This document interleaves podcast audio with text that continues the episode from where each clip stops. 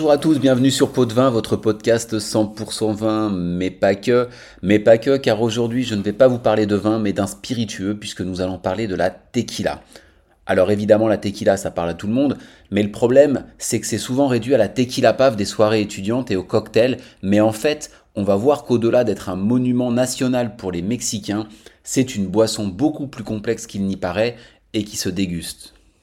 Allez, c'est parti direction le Mexique et plus précisément l'état de Jalisco sur les bords de l'océan Pacifique, un état dont la capitale est Guadalajara. C'est le cœur de la production de la tequila qui, conformément à sa réglementation, ne peut être élaborée qu'au Mexique à l'intérieur d'une zone bien délimitée et qui couvre 35 000 hectares environ. Dans l'état de Jalisco, il y a deux régions, Los Valles et Los Altos, qui ont des terroirs bien différents et qui produisent des tequilas bien évidemment différentes. Mais l'appellation qui date de 1974 s'est étendue à quatre autres États, mais pas à toutes leurs municipalités. Ces États, ce sont Nayarit, Guanajuato, Michoacán et Tamaulipas, qui est le seul qui se trouve sur la côte caraïbe.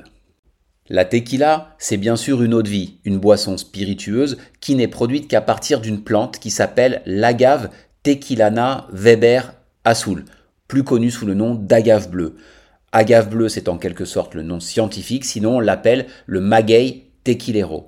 Ça ressemble un peu à un gros ananas qui pousse dans la terre avec un cœur dissimulé sous de longues feuilles rigides et pointues. Allez voir sur internet, c'est toujours intéressant de mettre une image sur la plante. D'après son appellation d'origine, la tequila doit contenir au moins 51% d'agave bleue, le reste venant d'alcool de sucre, comme la canne à sucre par exemple. Il existe deux familles de tequila, les tequila 100% agave et les autres tequila qu'on appelle mixto. Et notez au passage que tequila en espagnol, c'est masculin. On dit le tequila ou el tequila et non la tequila. Alors nous, on est habitué à dire la tequila, donc on va continuer à dire la tequila. La tequila 100% agave est la catégorie la plus recherchée par les amateurs. Comme son nom l'indique, tous les sucres proviennent de l'agave bleue. Ces tequilas 100% agave doivent impérativement être embouteillés au Mexique.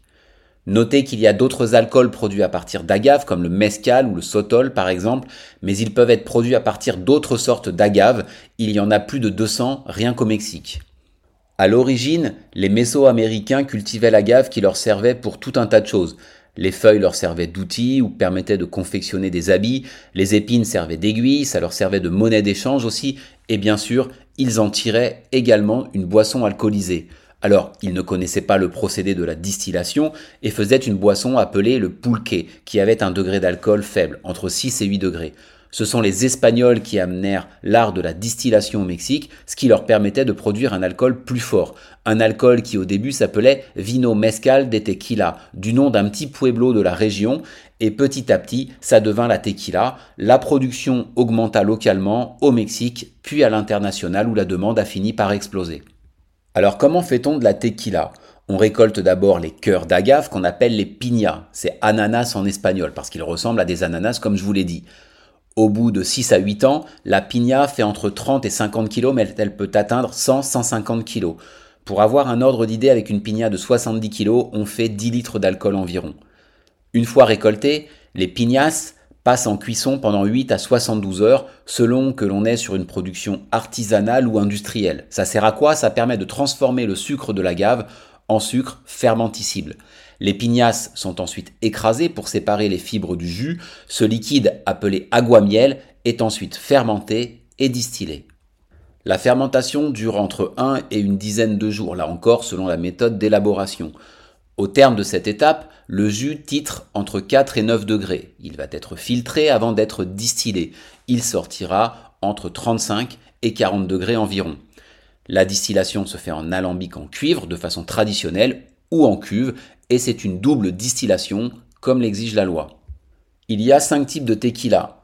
La tequila blanco ou plata, qui est la tequila de base, c'est une tequila non vieillie mise en bouteille 60 jours après distillation. Ensuite, la tequila joven, c'est-à-dire jeune, ou gold, c'est une tequila blanco à laquelle ont été ajoutés un colorant et des arômes, comme le caramel. Vient la tequila reposado, c'est une tequila blanche qui passe de 2 mois à 1 an en foudre ou en fût de chêne. La tequila añejo, c'est une tequila qui doit rester au moins un an en fût de chêne et maximum trois ans.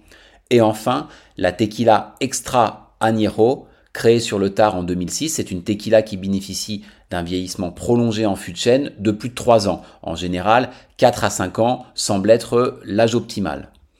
Pour faire vieillir la tequila, deux types de contenants sont donc privilégiés, les fûts et les grands foudres de chêne qui peuvent être neufs ou usagés et qui viennent le plus souvent des États-Unis ou d'Europe. Ça donne des tequilas avec différentes teintes, de blanc ou transparent à ocre, ambré, en fonction du type de tequila et en fonction du vieillissement. Il y a différents types d'arômes dans une tequila selon tout ce qu'on vient d'évoquer. Vous pouvez avoir des arômes primaires d'agrumes, d'agaves crues, de fruits frais, de fleurs également, des notes secondaires épicées de cannelle, de piment, de clous de girofle, et enfin des notes tertiaires de café, caramel, chocolat, fruits secs, des notes fumées après le passage en barrique. Il y a plusieurs façons de boire une tequila, dans des verres à cognac pour celle vieillie en fût de chêne plusieurs années, en tequila paf, comme le maîtrisent parfaitement les aficionados des soirées étudiantes, ou en cocktail, puisque la tequila est un alcool de base en mixologie.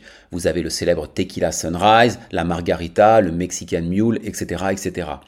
Mais c'est un alcool qui fonctionne aussi avec la cuisine, du ceviche, du poisson cru, un agua de chile par exemple, qui est un plat typique du Mexique, et ce plutôt avec des tequilas blanches, avec les reposados des volailles par exemple, et avec les añejos, plutôt des desserts, une mousse au chocolat éventuellement. Il y a énormément de producteurs. La production de tequila, c'est en 2020 374 millions de litres, dont 80% sont exportés et très majoritairement à destination des États-Unis. Il y a tous les prix, d'une trentaine d'euros à plusieurs centaines en fonction du type de tequila. Sachez enfin que depuis 2006, le paysage Aguavero des tequilas est classé au patrimoine culturel de l'humanité de l'UNESCO. C'est vous dire l'importance de l'agave et de la tequila pour le Mexique. Voilà, j'espère que vous aurez appris plein de choses sur la tequila ou le tequila, que je vous aurai donné envie de la goûter de manière un petit peu différente, c'est-à-dire comme un alcool qui mérite toute notre considération, à condition bien sûr de choisir quelque chose de qualité. Dans le prochain épisode, on reparlera de vin et on ira voir ce qui se passe du côté de l'archipel des Canaries. En attendant, profitez bien d'un bon verre de tequila, avec modération évidemment.